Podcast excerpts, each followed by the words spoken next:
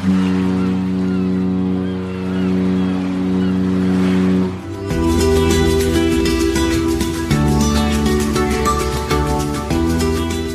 Tricks, der Kreuzfahrt-Podcast. Mit Jerome Brunel. Außerdem mit dabei Franz Neumeier. Grüß dich.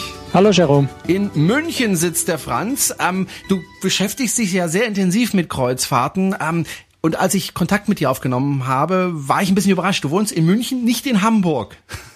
Nö, ich finde München ist auch ein sehr schöner Ort zu leben. Ähm, Aber München hat wenig Kreuzfahrtschiffe dort. Naja, ich, ich, ich bin ja immer noch dafür, den, äh, den äh, Brenner Basiskanal zu graben nach Venedig, dass wir hier einen Hafen.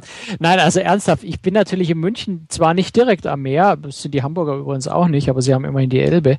Aber ich bin von München mit dem Flieger genauso schnell in Venedig, in Genua, in Savona äh, wie in Hamburg äh, oder, oder wie in, wie in Amsterdam äh, nämlich ungefähr so eine Dreiviertelstunde Flugzeit. Insofern bin ich da eigentlich so mittendrin äh, und komme überall ganz schnell hin. Hm. Von daher ganz praktisch. Gut, so, sollen wir erstmal die Hörer vielleicht begrüßen. Herzlich willkommen zur achten Folge mittlerweile. Bald haben wir die zehn voll. Können wir dann eine kleine Flasche Shampoos äh, an unseren Computer werfen, so wie das bei Schiffstaufen ja auch üblich ist. Unser erstes Thema ist äh, Hurricanes, denn äh, die Hurricane-Saison hat begonnen und ähm, das bedeutet natürlich auch für die Schiffe, äh, da sollte man nicht mitten reinfahren. Nee, also mitten reinfahren in einen Hurricane wäre sicher überhaupt keine gute Idee. Obwohl ich habe sowas ja schon mal gemacht. Äh, nicht, nicht wirklich direkt rein, aber ich muss gerade überlegen, das war ich vor zwei Jahren, nee, 2010. 2010 bin ich mit der Celebrity Summit unterwegs gewesen, äh, an der Ostküste USA, Kanada hoch von New York aus. Und damals äh, zog der liebe Hurricane Earl so die gesamte amerikanische Ostküste hoch und wir waren eben im, im selben Gebiet. Äh, es hieß dann schon, ein Hafen fällt aus, weil wir ein bisschen auf äh, den Atlantik Richtung Osten weiter ausweichen, als wir das normalerweise gefahren werden, äh, um, um, um den Hurricane herumzufahren. Earl hat sich das dann so ein bisschen anders überlegt, hat seine Bahn verlegt und ist auch ein Stück weiter nach Osten gegangen. Also kurz und gut, wir sind in die Ausläufer. Worden. Naja, wir sind, ja, wir sind schon so ein bisschen in die Ausläufer dass das Hurricanes reingekommen, der immerhin Kategorie 4 damals noch war. Hm. Und wir sind also zwar nie näher als, muss sagen, 400 Meilen, nie näher als 400 Meilen an das Zentrum von Earl rangekommen, hatten aber doch eben Wellen, die deutlich über 10 Meter hoch waren. Boah. Das heißt, wir sind eigentlich eine Nacht, ein Tag. Ja, das hat, äh, ich, ich bin der Nacht dann aufgewacht, äh, irgendwann so in der Früh um eins, glaube ich, war das, ähm, wo es, wo es einen Riesenschlag getan hat. Später habe ich dann gehört, dass äh, der Fernseher in der Kabine über uns äh, also runtergefallen ist, weil er sich losgerissen hat äh, von, von, von dem Seegang. Unser Bett ist hin und her gerutscht auf dem Boot, also während wir drin lagen, ne, hin und her gerutscht. ähm, es war schon dann am nächsten Morgen im Buffet-Restaurant, erstens war es relativ leer äh, und zum anderen äh, brauchte man schon, also gut eine Hand, um sich festzuhalten, die andere Hand fürs Tablett. Also es war so ein bisschen schwierig, die dritte Hand zu finden, mit der man was hätte aufs Tablett drauflegen können. Wir sind ähm, einen Tag, also letztendlich ungefähr 24 Stunden äh, mit nahezu null Geschwindigkeit, äh, nur immer Bug in die Wellen ausgerichtet, dort gelegen, um das so ein bisschen auszusitzen, äh, das Schlimmste, bevor wir weitergefahren sind. Also war ein sehr spannendes Erlebnis. Äh, ich bin auch nicht seekrank geworden, wo, worüber ich sehr froh bin. War sehr spannend, aber nochmal muss ich es nicht haben. Aber sagt generell, äh, kann man mit einem Kreuzfahrtschiff äh, Hurricanes ausweichen und das ist, das ist genau der entscheidende Punkt. Hurricanes drehen sich zwar sehr schnell mit hohen Geschwindigkeiten, aber sie bewegen sich nur relativ langsam vorwärts als solche. Das heißt, als Kreuzfahrtschiff, wenn ich äh, mit, mit ja, Spitzengeschwindigkeit 20, 21, 22 Knoten fahren kann, äh, ich die Queen Mary bin, vielleicht sogar 30 Knoten, dann kann ich so einem Hurricane eigentlich immer davon fahren. Und deswegen äh, mache ich mir eigentlich überhaupt keine Sorgen, was Kreuzfahrt in der Hurricane-Saison angeht. Aber ein Problem kann natürlich sein, dass man eben Häfen nicht anlaufen kann oder dass das Schiff eben ausweichen muss und sich dann verspätet. Ähm, und dann kriege ich vielleicht auch äh, Probleme mit dem Rückflug. Ja, also zum einen äh, fallen unter Umständen natürlich Häfen aus, das ist klar. Also entweder ja, im, im schlimmsten Fall Häfen, über die der Hurricane schon drüber gezogen äh, ist und die so verwüstet sind, dass man dort nicht mehr sinnvollerweise anlegen kann, wenn man jetzt auch nicht unbedingt in ein Katastrophengebiet fahren möchte. Gerade wenn wir letztes Jahr anschauen, so der Hurricane Sandy hat da schon ziemlich heftige Schäden auch in den USA angerichtet. Da möchte man da natürlich nicht mehr hinfahren. Die andere Variante, das ist häufiger, so ein Hurricane ist ja oft äh, auch schon eine Woche vorher absehbar in etwa, wo er hinzieht, äh, ändert sich unter Umständen meine Route. Also ich habe dann vielleicht äh, östlich östliche Karibik gebucht, weil dort aber ein Hurricane drüber zieht, äh, ändert man die Route halt auf westliche äh, Karibik. Ich habe da eine ganz andere Fahrstrecke, aber ich habe immer noch eine schöne Kreuzfahrt. Unter Umständen bei wunderschönem äh, sonnigen äh, Wetter, bei ruhiger See. Ich muss halt nur ja tatsächlich in der Hurricane-Saison so ein bisschen damit rechnen, dass sie vielleicht alles über den Haufen wirft. Und du hast angesprochen, die Flüge. Ja, also eine Hurricane-Saison ist ich, ich persönlich finde es klasse, in der Hurricane-Saison äh, in der Karibik Urlaub zu machen. Das hat ein paar Gründe. Das eine ist, es ist immer schön heiß dort. Ich mag Hitze. Im Sommer ist es da einfach richtig heiß. Zum anderen äh, sind die Kreuzfahrten meistens relativ günstig. Also Hauptsaison in der Karibik ist, ist nun mal der deutsche, der europäische Winter. Dann sind die Temperaturen dort mittel und angenehm. Im Sommer kann es mal richtig fies heiß werden. Das sind auch nicht so viele Schiffe und die Preise sind einfach günstiger. Und deswegen äh, fast so eine Art Geheimtipp zu sagen, während der Hurricane, also gerade so Juni, Juli, August, auch September in der Karibik, kann man relativ günstig auf Kreuzfahrt gehen. Also wenn du es richtig heiß magst, dann äh, fahr mal auf dem Yangtze mit dem Kreuzfahrtschiff und zwar Juli, August, so wie ich das gemacht habe. Nee, ganz ehrlich, du kannst das Schiff kaum verlassen. Das ja. Schiff selber ist klimatisiert, aber wenn du auf an Deck gehst, du schmilzt einfach. Also, ja, Klimaanlage ist nichts mehr von dir übrig. Klimaanlage ist essentiell. In der Karibik habe ich natürlich den Vorteil, dass ich eigentlich selten äh, mehr als ein paar hundert Meter vom nächsten Strand weg bin, gehe ich ins Wasser. Gut, das, das, ist natürlich eine Lösung, ja. Aber auf dem Schiff selber war es, also ich bin da echt geschmolzen. Also da war auch kein Passagier oben auf dem auf dem Deck, weil es war einfach zu heiß. Viel des Guten, das stimmt. Ja, ja, es war ja, viel zu aber heiß. der Knackpunkt hm? ist natürlich, ist natürlich tatsächlich die An- und die Abreise. Genau. Also ich, äh, wenn ich meinen Flug, deswegen würde ich da tendenziell äh, eher den Flug gleich mit der Kreuzfahrt zusammen bei der Reederei buchen, weil dann ist es nämlich nicht mein persönliches Risiko, wenn, wenn das Schiff zu spät kommt äh, oder, oder womöglich auch von einem ganz anderen Hafen abfährt. Dann ist es letztendlich das Problem der Reederei, mich dahin zu bringen, wo das Schiff abfährt oder mir einen Flug zu organisieren, äh, wenn das Schiff zu spät ankommt und ich meinen Rückflug verpasse. Das ist dann nicht meine Sorge. Deswegen würde ich in der Zeit tendenziell den Flug eher mit der Reederei buchen. Wenn ich ihn privat buche, sollte man natürlich gerade in der, in der, in der, in der höchsten Hurricane-Aktivitätszeit, was in der Regel so Juli bis September ist, aber es kann halt auch früher oder später sein. Die Hurricane-Saison dauert offiziell vom 1. Juni bis zum 30. November. Sollte man vielleicht sogar zwei Tage Puffer einbauen. Also wenn meine Kreuzfahrt am Sonntag äh, um 16 Uhr geht, dann sollte ich zusehen, dass ich vielleicht schon äh, am Freitag um, um äh, mittags äh, in den USA, in, in Miami beispielsweise lande, damit äh, wirklich, wenn alles schief geht, ähm, ich einfach auf diesen Puffer habe und auch beim, vor allem beim Rückflug natürlich auch ganz wichtig. Mir erinnert damals, wie wir nach New York zurückgekommen sind. Ich fand es richtig klasse, aber wir sind halt äh, ja ungefähr zehn Stunden zu spät. Also statt in der Früh um vier oder fünf sind wir halt erst Mittag ums eins in, in New York eingelaufen. Was ich jetzt toll fand, weil New York einlaufen bei Tageslicht, Freiheitsstatue, äh, die, die ganze Stadtsilhouette ist wunderschön. Aber es gab natürlich tatsächlich Mitpassagiere, vor allem Amerikaner, die ihren Rückflug dann einfach schon um, um mittags um elf, um zwölf oder sowas gebucht hatten. Die Flieger waren natürlich weg. Und insofern, gerade wenn man jetzt also auf einen Atlantikflug, Transatlantikflug angewiesen ist, der dann auch recht teuer ist, wenn man den Last Minute buchen muss, würde ich schon empfehlen, da zwei Tage Puffer mindestens einzubauen. Vielleicht einfach mal drei Tage Disney World noch mit einplanen oder, oder einen Mietwagen Mietwagen nehmen und nach Key West runterfahren. Ähm, das einfach nach der Kreuzfahrt einplanen, dass wenn alle Stricke reißen, man einfach drei Tage Puffer hat und nicht den Flug verpasst. Hm. Nochmal zum Unterschied äh, selber buchen und ähm, über die Reederei. Äh, wie ist denn das kostenmäßig? Was, was ist günstiger? Kann man so pauschal gar nicht sagen. Also ähm, Reedereien haben oft auch, Pas äh, auch Pakete bei den Fluggesellschaften äh, und haben manchmal tatsächlich sogar günstigere oder zumindest gleich teure Flüge, als wenn ich das selber buche. Randaspekt, viele Reedereien haben mit den Fluggesellschaften auch Sondervereinbarungen. Ich habe dort unter Umständen sogar höhere Gepäckfreigrenzen, als ich das habe, wenn ich privat buche. Also es lohnt sich einfach immer bei der Reederei, bei der äh, Kreuzfahrt Buchung einfach auch die Kosten für den Flug mit anzufragen. Äh, wenn ich dann sehe, es ist viel zu teuer, kann ich immer noch privat buchen. Äh, aber es lohnt sich immer zu fragen, denn oft ist der Flug über die Reederei wirklich nicht teurer oder nur unwesentlich teurer. Und dafür habe ich manchmal sogar eine Vorübernachtung im Hotel dann schon mit dabei, den Bustransfer von und zum Schiff äh, in dem Anreisepaket mit dabei. Also auch alles sehr bequem. Da nehme ich dann gerne auch meinen Kauf, wenn es 100 Euro mehr kostet, als wenn ich privat den Flug buche, weil mich das Hotel und der Transfer zusammengenommen äh, ohnehin mehr als diese, diese 100 Euro Aufpreis kosten.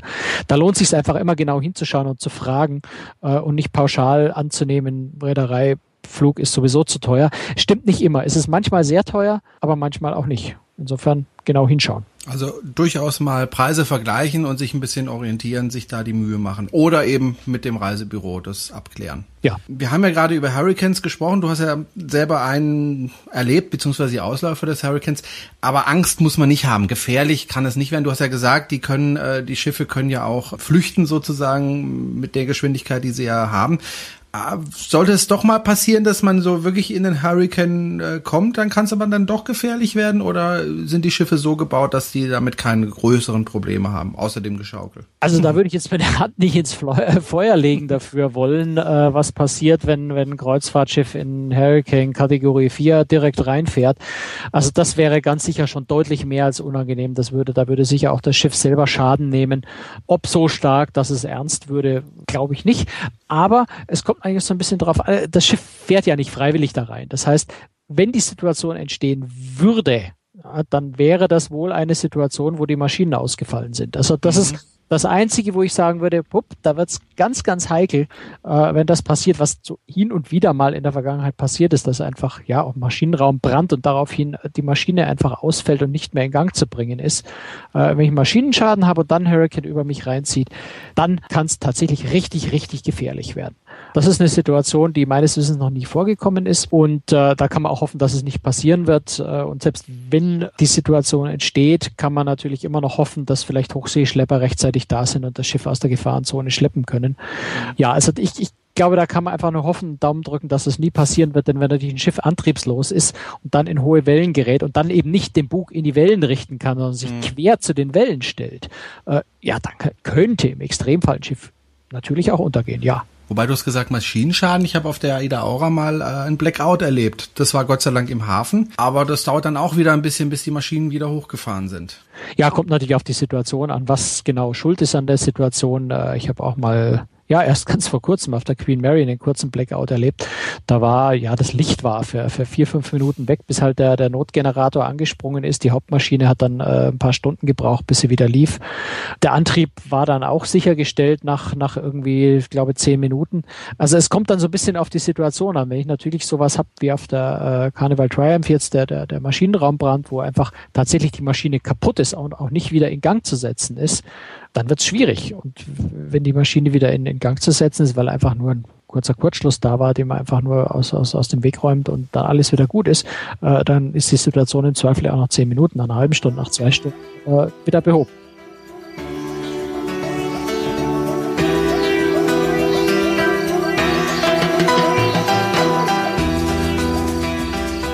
Cruistricks, der Kreuzfahrt-Podcast mit Franz Neumeier und Jerome Brunel. Und äh, ich weiß nicht, wie du das siehst. Wenn ich in ein Restaurant gehe und es hat mir richtig gut geschmeckt und der Service war klasse, dann gebe ich auch gern mal ein paar Euro Trinkgeld.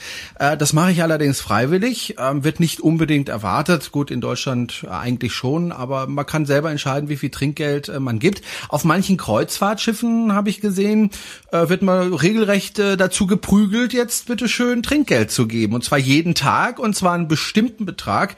Also ehrlich gesagt, das finde ich ein bisschen doof. Naja, es ist auf Kreuzfahrtschiffen, ist es mit, mit ein paar Ausnahmen fast generell äh, nicht nur üblich, sondern zumindest moralisch eigentlich verpflichtend äh, in der Größenordnung von irgendwo um die sieben bis zehn Euro äh, Trinkgeld pro Person und Nacht tatsächlich über, über die Leute verteilt zu geben. Das hat sich irgendwie so eingespielt, eingebürgert oder war schon immer so. Kommt natürlich so ein bisschen aus der amerikanischen Kultur, wo Trinkgeld geben, äh, Trinkgeld sehr, sehr großzügig gegeben, weil das in den USA ist eigentlich Standardtrinkgeld 15 Prozent. Wenn man äh, gut zufrieden war, dann gibt man auch 20 Prozent. Und daher kommt es so ein bisschen auch auf den Kreuzfahrtschiffen, dass es einfach üblich ist. Und was man auf den Schiffen bedenken muss, egal ob einem das gefällt oder nicht, und das, das ist was, was man natürlich den Reedereien im Zweifel äh, ankreiden muss, ist, dass für die Crew also gerade für Kabinensteward, für Kellner, für Servicepersonal an der Bar, das Trinkgeld ein ganz wesentlicher Bestandteil ihres Gehalts ist. Die haben oft sehr niedrige Grundgehälter und leben regelrecht von den Trinkgeldern. Und äh, ja, insofern ist es äh, schon so ein bisschen eine moralische Verpflichtung eigentlich, dieses Trinkgeld zu geben. Und die meisten Reedereien sagen einem ja auch ziemlich genau, wie viel Trinkgeld äh, ja, man da geben soll oder was erwartet wird. Wo man unterscheiden muss, ist aber tatsächlich zwischen, äh, zwischen den unterschiedlichen Regelungen. Also wir haben Reedereien, bei denen das Trinkgeld äh, allgemein äh, im Reisepreis inklusive, also AIDA äh, gehört dazu. Da steht dann zwar auf der, an der Rezeption eine Trinkgeldbox, wo man noch was zusätzlich geben kann, aber prinzipiell wird es nicht erwartet. TUI Cruises äh, mit dem All-Inclusive-Konzept ist natürlich äh, Trinkgeld auch inklusive. Bei ein paar Luxusreedereien wie Regent Seven Seas, Seaborn, Silver Sea, Sea Dream, auch bei Asamara, Crystal Cruises ähm, sind Trinkgelder ausdrücklich äh, im Reisepreis inklusive beziehungsweise werden nicht gewünscht, beziehungsweise tatsächlich zum Beispiel bei SeaDream äh, weiß ich es genauer, dürfen die, darf die Crew auch gar kein Trinkgeld annehmen, weil man will, dass sich der Passagier nicht, nicht wie, wie bedient fühlt, sondern eher so ein bisschen wie auf der eigenen Yacht und wer würde schon seinem eigenen Personal Trinkgeld geben. Also bei SeaDream heißt tatsächlich dann auf der Website, wer trotzdem unbedingt um jeden Preis noch was geben will, der soll es bitte an eine bestimmte Einrichtung spenden. An Bord nehmen, nimmt die Crew kein Trinkgeld an. Das ist so das eine Extrem. Das andere Extrem sind tatsächlich Reedereien, die das Ganze auch nicht mehr Trinkgeld nennen, äh, sondern die nennen das Ganze Service, Gebühr, Service Charge, irgendwas in der Art.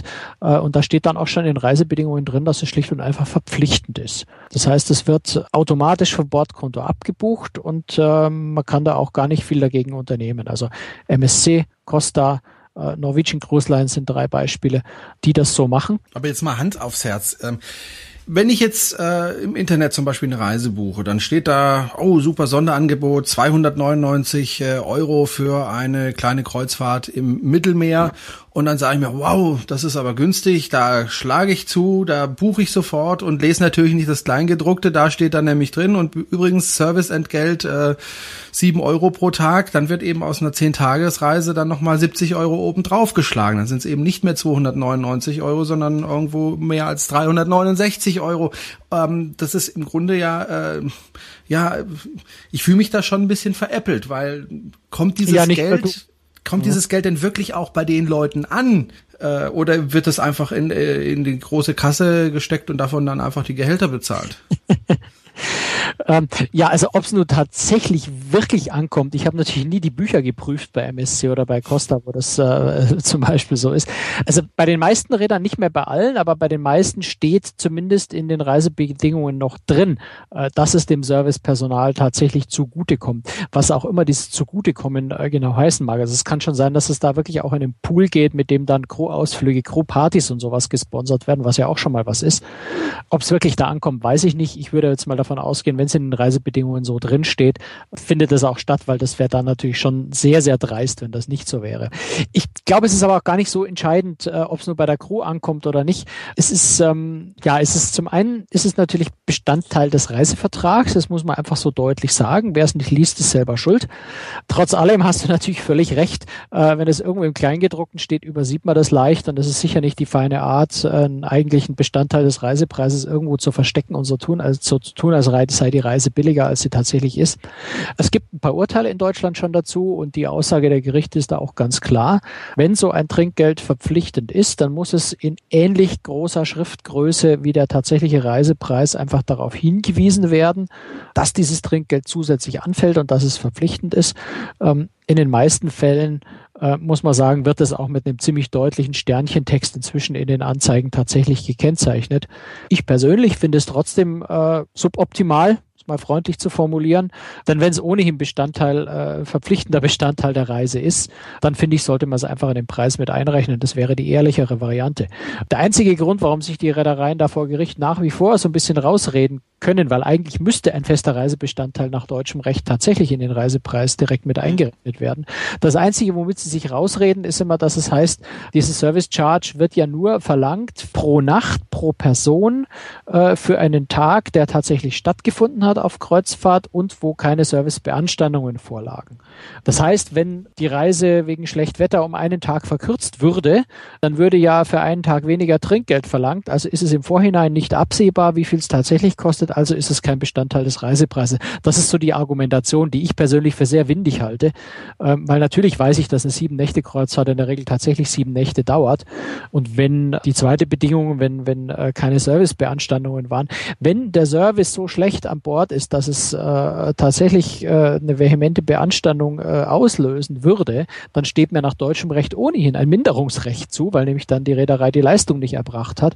Und dann hat das gar nichts mit mit Serviceentgelt zu tun, sondern dann äh, wurde wurde Reise, Reiseleistung nicht erbracht, dann habe ich sowieso einen Minderungsanspruch. Insofern finde ich persönlich, aber bitte, das ist eine unjuristische Argumentation. Ich persönlich finde Trinkgeld, wenn sie zwang, es zwangsweise ver, äh, verlangt wird, also die Servicegebühren, sie wird ja dann nicht Trinkgeld genannt, gehört für mein Gefühl zwingend in den Reisepreis mit reingerechnet. Das wäre ehrlicher den Kunden gegenüber und würde viel Ärger sparen. Vor allem, also ich komme nochmal auf den Anfang zurück. Äh, ich möchte gerne entscheiden, äh, ob ich einem Kellner oder einem Zimmermädchen ähm, zusätzlich Geld gebe und zwar ganz gezielt diesem Kellner oder diesem Zimmermädchen das Geld gebe oder eben nicht. Ja, denn ich habe ja auch keinen keinen keinen Einfluss darauf, wohin jetzt diese Gebühr äh, verteilt wird. Das geht dann vielleicht an einen auch ja. weiter, den wo ich nicht einverstanden war mit seiner Leistung. Ja, also manche Reedereien weisen das natürlich sogar ziemlich detailliert. Royal Caribbean zum Beispiel weist ziemlich detailliert aus, welcher Service-Mitarbeiter wie viel äh, von dem Trinkgeld tatsächlich persönlich bekommt. Äh, das okay. ist deutlich transparenter wie bei dem bei der einen oder anderen, äh, beziehungsweise dort kann man das Trinkgeld ja auch jedem noch direkt persönlich geben. Es gibt halt diese ganz klare Empfehlung, äh, wer wie viel zu bekommen, äh, bekommen sollte. Und daran sollte man sich auch halten, einfach weil die Reedereien das natürlich wirklich als Gehaltsbestandteil rechnen. Eine ganz blöde Situation finde ich immer, wenn äh, Passagiere tatsächlich deine Argumentation haben, die ich, die ich äh, völlig in Ordnung finde, zu sagen, ich möchte gerne demjenigen, der mir wirklich guten Service geleistet hat, auch Trinkgeld geben, die dann aber sagen, ich verweigere das empfohlene Trinkgeld, ich bezahle all das nicht und drücke lieber den Leuten, die ich mag oder die mir einen tollen Service gebracht haben, das Geld persönlich in die Hand. Das ist gut gedacht, aber es ist zu kurz gedacht, weil es natürlich äußerst gemein ist den Mitarbeitern gegenüber, denen die Reederei empfohlenermaßen dieses Geld zugedacht hätte, in Klammern vorher vom Gehalt abgezogen hat, weil der Passagier ist ja bezahlt. Äh, wenn ich dem das Geld dann nicht gebe, dann entziehe ich ihm tatsächlich einen Teil seines Gehalts für diesen Monat. Und das ist was, wo die Reederei was dafür kann, aber nicht der einzelne Mitarbeiter. Deswegen äh, bin ich also immer plädiere ich immer ganz stark dafür, wenn die Reederei einen bestimmten Betrag empfiehlt, äh, dann sollte ich diesen Betrag diesem Service-Mitarbeiter auch tatsächlich geben, einfach weil er davon lebt und seine Familie zu Hause, oft gerade die asiatischen äh, ähm, Crewmitglieder oft ja zu Hause eine ganze Familie mit ihrem Gehalt ernähren. Das ist einfach das Geld, was er dringend braucht und was ihm zusteht und was er erwartet, mhm. ähm, ihm das wegzunehmen, äh, empfinde ich als äußerst unfair. Wenn einem diese Trinkgeldpolitik nicht passt, die eine bestimmte Reederei fährt, kann man in letzter Konsequenz einfach sagen, ich fahre mit denen nicht. Aber wenn ich mit einer Reederei fahre, die das so handhabt, dann finde ich, muss man diese Regel dann auch so akzeptieren, so wie ich akzeptiere, dass eben das Schiff einen dunkelblauen Rumpf hat und ich nicht an den Hafen komme und sage, ah, das dunkelblau gefällt mir aber jetzt nicht, ich bin jetzt dafür, dass wir das umlackieren und nimm mal meinen Pinsel in die Hand also ich mache dieses, dieses Serviceentgelt ist so Teil des Reisepakets einfach und das akzeptiere ich natürlich mit meiner Buchung und da sollte man dann auch hinterher nicht versuchen, sich rauszureden und rauszuziehen. Wenn ich das partout nicht will, finde ich, sollte man konsequent einfach mit einer anderen Reederei fahren. Es gibt genügend, die es anders handhaben, wenn einem das auf dem Weg nicht passt. Gut, und ich meine, es gibt ja auch noch ein anderes Problem. Es gibt Mitarbeiter, die sehe ich jeden Tag. Zum Beispiel meinen Tischkellner, aber es gibt andere Mitarbeiter, die sehe ich eigentlich nie ob das jetzt der Koch ist oder der Schiffsoffizier. Äh, ja, der kriegt im Zweifel vom ne? Trinkgeld auch nichts ab. Der kriegt also, auch nichts ab, der arme Kerl. Das Trinkgeld ist tendenziell, also bei den meisten Reedereien äh, bezieht sich das Trinkgeld tatsächlich auf den Kellner, auf den Hilfskellner, auf den Oberkellner, auf den äh, Maître d äh, im Restaurant äh, und auf den Kabinensteward. Der Kabinensteward bei Royal Caribbean zum Beispiel ist das, wie ich, wie ich schon erwähnt habe, relativ detailliert aufgelistet. Da geht dann Teil des Trinkgelds äh, für den Kabinensteward, gibt der dann wiederum noch an, an Hilfsleute ab, die ihm also helfen, also Wäscherei zum Beispiel. Das sind so die Leute, die, die üblicherweise Trinkgeld bekommen, äh, also standardmäßig per, per Empfehlung oder, oder tatsächlich per automatischer Abbuchung. Alle anderen kriegen von Trinkgeld in der Regel ohnehin nichts ab. Bei denen ist dann die Gehaltsstruktur einfach eine andere. Also der Koch zum Beispiel, ja, der hat einfach ein bestimmtes Gehalt und das bekommt er und das hat nichts mit Trinkgeld zu tun. Wir haben ja jetzt relativ lange über Trinkgelder und Zwangstrinkgelder gesprochen, aber eigentlich ist das ja ein Thema, das schon äh, ziemlich lange auf dem Tisch liegt, also worüber schon sehr lange diskutiert wird. Ja, absolut. Also ich habe äh, zu dem Thema mal ein bisschen im Internet recherchiert, auch schon vor einiger Zeit und habe äh, ja, einen ganz, ganz spannenden Aufsatz gefunden von einem Göttinger Rechtsprofessor namens Rudolf von Jähring. Anno dazu mal 1882, man sollte es kaum glauben. Der Aufsatz hat den Titel Das Trinkgeld. Und ja, schon damals bezeichnet der, der, der Rechtsprofessor das Trinkgeld als Unsitte und als Unfug, ähm, sagt, juristisch ist es ein Widerspruch in sich, das Ganze in seiner gegenwärtigen Gestalt noch als Trinkgeld zu bezeichnen. Also auch damals war das Thema moralisch verpflichtend, also quasi Zwangstrinkgeld äh, schon äußerst präsent. Und das muss man sagen, das sind jetzt 130 Jahre schon her. Also seitdem äh, schwellt diese, schwelt dieses Thema auch schon, vor allem bei uns Deutschen. Und äh, ja, so eine wirkliche Auflösung findet es nicht. Das, äh, das, das Resümee des Aufsatzes, den, den möchte ich, möchte ich unbedingt noch vorlesen, weil das ist einfach, es ist einfach sehr, sehr witzig. Der Mann schreibt also 1882. Man gibt uns Deutschen Schuld, dass wir einen Stein im Weg, an dem wir uns stoßen, ruhig liegen lassen. Jeder verwünsche ihn, aber niemand nähme sich die Mühe, ihn aus dem Weg zu räumen oder, wenn er für ihn allein zu schwer sei, andere um Hilfe herbeizuziehen. Das Trinkgelderunwesen ist ein solcher Stein. Jeder klagt über ihn, aber jeder lässt ihn liegen. Also wohlgemerkt, vor 130 Jahren schon eigentlich genau dieselbe Diskussion, die wir jetzt auch schon geführt haben. Äh, damals als Beispiel führt er vor allem so, so Kutscher an, äh, die dann einfach schon, bevor man überhaupt die Kutschfahrt antritt, schon mal sagt, mein, mein Preis ist äh, zehn, ich weiß nicht, was sie damals für Währung hatten, zehn Reichsmark und äh, ich erwarte aber ein Trinkgeld von fünf Reichsmark nochmal oben. Das war auch damals schon vollkommen selbstverständlich äh, und alle haben sich aufgeregt, keiner hat was dagegen getan. Äh, ja, das, was man heute, äh, heutzutage dagegen tun könnte, wäre vielleicht sich noch konsequenter bei den Reedereien zu beschweren, äh, vielleicht auch konsequent ähm, dort, wo es vielleicht ein bisschen zu weit getrieben wird, nicht mehr mitzufahren und, und äh, den Reedereien deutlich zu sagen, warum, um, um vielleicht was zu ändern. Gut, also wenn man sich eine Reise aussucht, ist vielleicht eben auch ein Kriterium einfach die Reederei danach auszusuchen, ob ich da Trinkgeld zahlen muss oder eben nicht. Ja, und ansonsten, ich meine, ich meine, das Thema hat noch einen ganz anderen Aspekt. Ich persönlich finde immer, wir haben, du hast es vorhin schon gesagt, wenn ich da auf eine, auf eine sieben Nächte Kreuzfahrt gehe und das ist eine Reederei, die relativ viel Trinkgeld empfiehlt, äh, dann bewege ich mich da irgendwo bei 80 äh, Euro, 90 Euro für eine Woche. Also ich gehe auf eine tolle Luxusreise. Ich kann mir das leisten. Ich zahle 1000 Euro eine Woche, um, um wunderbar äh, bei bestem Essen äh, in meiner tollen Balkonkabine mit wunderbarem Entertainment am Abend äh, mich durch die Karibik, durchs Mittelmeer, durch die Ostsee schippern zu lassen. Und dann mache ich mich unglücklich damit, weil ich einem armen Menschen, der wirklich seine, seine äh, zehnköpfige Familie zu Hause auf den Philippinen ernähren will, äh, die 80 Euro nicht gönne. Dann sollte ich mir vielleicht überlegen, warum mir dieser Urlaub überhaupt Spaß machen sollte, wenn ich mich mit solchen Themen beschäftige. Ich finde, dass äh, eine Kreuzfahrt was ganz Wunderbares auch deswegen ist, weil sie Kulturen zusammenführt und weil sie ähm, uns reichen äh, Erstweltbewohnern äh, auf eine ganz, ganz faire Art und Weise eigentlich eine Möglichkeit gibt, Leuten in, in dritten, in Viertweltländern äh, einen tollen relativ tollen Job zu geben, also toll unter dem Aspekt, dass sie viel Geld für ihre Verhältnisse viel Geld verdienen können. Und ich finde, man sollte das einfach ganz positiv sehen. Die 80 Euro, die gebe ich unglaublich gerne. Vor allem dann, wenn meine Kabinenstewardess, wenn mein Kellner, wenn mein Hilfskellner äh, nett sind und das sind sie in der Regel. Warum um alles in der Welt sollte ich mir eigentlich wirklich ernsthaft Gedanken um 80, 90 Euro machen, äh, die ich den Menschen gibt, die wirklich Tag und Nacht für mich arbeiten, mir einen tollen Urlaub zu geben. Ich finde, es ist so ein bisschen, ähm, möchte es gar nicht so gemein sein, so ein bisschen doof, so ein bisschen böse, überhaupt ernsthaft darüber nachzudenken, das nicht zu bezahlen. Gut, machen wir wieder den Deckel drauf auf die achte Folge, wenn ich richtig gezählt habe, von Cruise Tricks, der Kreuzfahrt-Podcast. Die nächste Ausgabe gibt's wie gewohnt in einer Woche. Wenn wir es hinkriegen, wieder am einen Mittwoch. Das hat sich irgendwie so ein bisschen eingebürgert, ne? Ja, passt ja ganz gut. Genau, und deswegen, also, hören wir uns wieder in einer Woche. Tschüss und Bye-bye sagen Franz Neumeier und Jerome Brunel. Bye-bye. Ja, tschüss, Servus. Ähm, und äh, ja, also ich meine, wer, wer mitdiskutieren will, gerade zu unserem heißen Trinkgeldthema, ähm, wir haben auf der Website dann äh, zu, zum Podcast auch die Show Notes, das sind Links zu den passenden Beiträgen. Also nur zu, kräftig mitdiskutieren, gerade bei so einem Reizthema wie Trinkgeld. Genau, und auch kommentieren und äh, einfach die Meinung kundtun. Wir nehmen das immer wieder gerne auf in unserem kleinen und bescheidenen Kreuzfahrt-Podcast. Gruß. Also, tschüss, bis zum nächsten Mal. Bye, bye. Servus aus München.